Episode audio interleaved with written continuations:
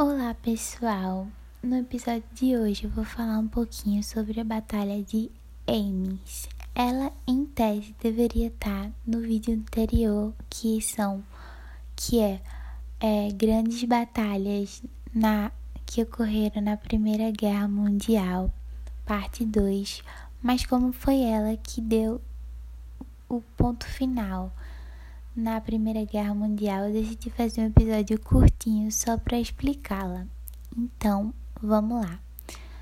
O que é que estava acontecendo na Batalha de Ames? As forças aliadas da França, dos Estados Unidos e da Inglaterra estavam contra a Alemanha novamente e ela ocorreu no leste de Ames, em Picardia, na França.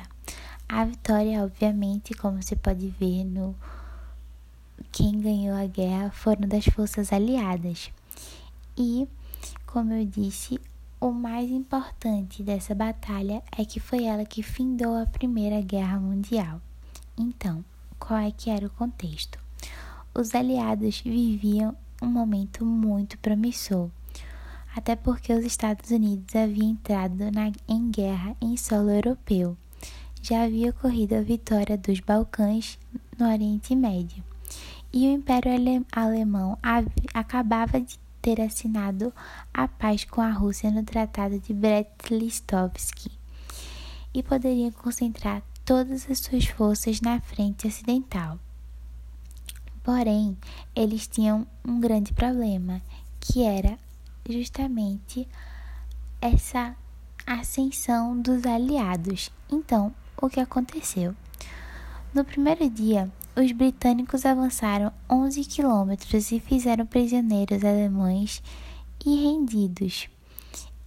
Prisioneiros e alemães que foram rendidos, no, que se renderam no caso.